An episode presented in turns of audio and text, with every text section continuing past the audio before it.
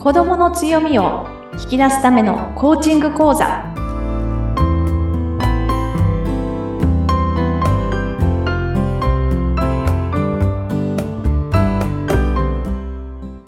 皆さんこんにちは。子どもの強みを引き出すラーニングサクセスコーチの本堂勝子です。インタビュアーの高須幸子です。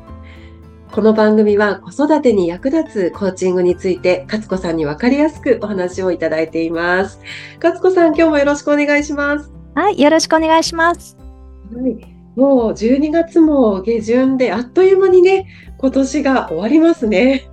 本当ですねうんなんか2023年ね、もうあの始まって、やっとでコロナも明けて動けるようになったかなと思ってて。で、そして秋がね、ちょっと暖かい秋だったので、なんか実感が湧きにくくもありますが、本当もうクリスマスも終わってしまいましたね。はい。まあ、我が家もそうですけれども、お子さんたちはね、もう冬休みが始まって、お家にいるので、お母さんたちはもう宿題を見たり、ごはい飯を作ったりで、はい。ねえ、きっと忙しくされてるかと思うんですけれども、このああ12月最後に、勝子さんから今日はどんなお話いただけますか？そうですね。ちょうど、あの、時間的にね、本当年末年始の忙しさということで、はい、あの、幸子さんお話しくださいましたように、やっぱりお子さんと一緒に過ごすってことが多い、この時期だからこそできること。はい。う。うんん。なんか親子のコミュニケーションですとか、あと、ね、あの、年末年始で家の片付けとかね、あの、そういったこともあると思います。大掃除とか。そういった時にどう子供を、あの、うまく巻き込むかというか、一緒にやるかっていうところ、はいその辺のね、うんお話を、あの、できたらなと思います。はい。まあ、学校に行ってる時間帯とは違って、こう、休みで家にいるので、まあ、子供の様子も見られますし、何かこう、家のことを一緒にやりたいっていう方もね、うんいらっしゃると思うし、まあ、実際に掃除なんか手伝ってくれたら本当に助かっちゃいますよね。ああ、そうですよね。あうんの、ね、あの、幸子さん、お子さん、まだね、小学生、幼稚園生でいらっしゃるので、小さいですが、はい。年末年始、例えばですけど、あの、大掃除とか、どのようにしてやってらっしゃいますか？はい。あの、うちは子供に、まあ、できるような簡単なこと、例えば窓拭きだったり、うん、割とそういうのって普段子供もやってないので、楽しんでやってくれるんですよね。うん、うん、うん。なので、こう、危なくない箇所の窓を拭いたりとか、そういうのは一緒にやってます。はい、いいですね。いいですね。はいお子さんたち、積極的にやってくださいますか？そうですね。まあ、手伝ってとは声かけするんですけれども、ええ。割と楽しそうにやってますね。ああ、そうですか。あ、いいですね。なんか話をしながらとか、やってるのかな。うん。うん。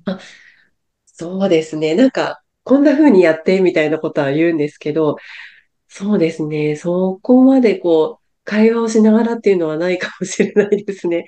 そこでなんかね、こう、ちょっと効果的な声かけができたらね、いいなと思うんですけど、うん。うん。もう、あの、言葉が、そうですね。あの、会話がなくっても、一生懸命やってて、なんか嬉しそうに、役に立ってるなっていうところ、そういったところお子さんが持っているような感じだったらいいですね。うん。そうですね。何かこう、うまく子供を巻き込むような声かけってあるんですか？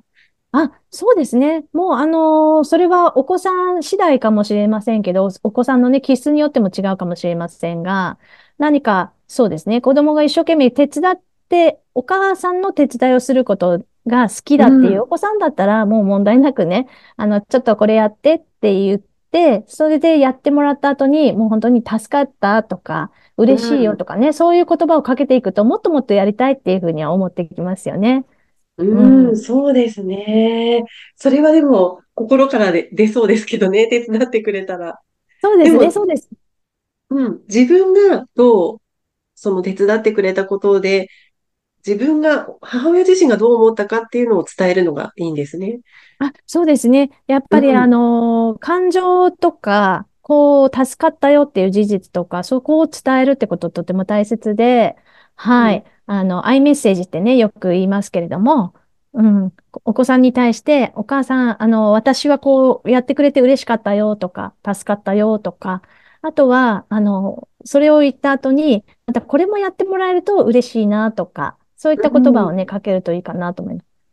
うんあとちょっと今、ふと思ったんですが、そはい。れはお子さんだけじゃなくて、例えばご主人であったり、パートナーであったり、はうん。い、一緒に住まわれている方たちにもすごく有効かなと思います。うん。うん。ありがとうって言うと、子供も本当に嬉しそうな顔しますもんね。そうですよね。そううですね。ん。逆にあうん。のね、本当ご家庭、各ご、ご家庭では、お母さん、お父さんという存在は当たり前にね、動くっていうところにあるかもしれませんけれども、逆にありがとうって言われるようなことがあったら嬉しいですもんね。うん。うん。やっぱり年末年始って割とこう家族でいる時間が長いじゃないですか。はい、はい。そうです。も仕事がお休みだったりして、家ええ、族みんなで過ごす時間がこれだけ長いって、やっぱり一年の中でも貴重な期間かなと思うんですけれども、こういう時に何かこう子供に対してこんなことしええ。たらいいよっていうのはありますか？そうですね。あの、お子さんによって、まあ、あの、お子さんの年齢とかにもよって違ってくるかもしれませんけれども、はい。やっぱり、あの、おすすめなのは、その、一年の振り返りとかをはい。一緒にしてみるっていうところはとてもいいかなと思います。ううん。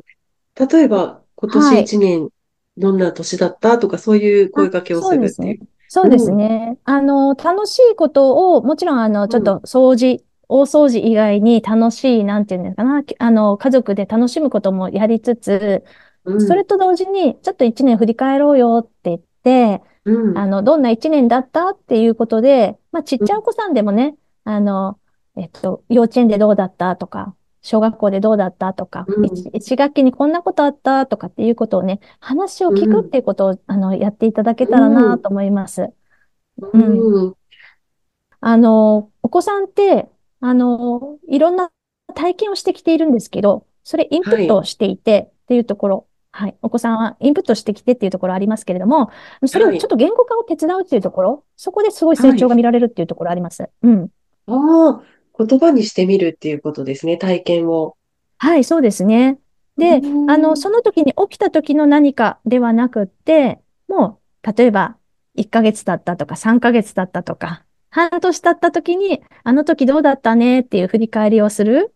うん。うん、はい。それをするのを、お子さんの話を聞くっていうところで、う聞いん、た上で、あ、そう思ってたんだね、とか、あとは、えーそういう体験を通してこう思ったことを、なんかちょっとよりよく聞いていく。うん、で、あの、なうまくいかなかったことももしかしてあるかもしれず、うまくいうん、かなかったことも、じゃあ、あの、逆の視点から、これは今の何に役立ってる？みたいなことを聞いていくといいかなと思います。うん。そう、ちょっとこう、うまくいかなかったことも、プラスに捉えるっていうことですね。はい、そうです。あの、お子さんに対して、あの、お子さんが、あの、いえっと、一年の振り返りの中で、やってきたこととか、思ったことをポジティブに捉えてう話をすん、る。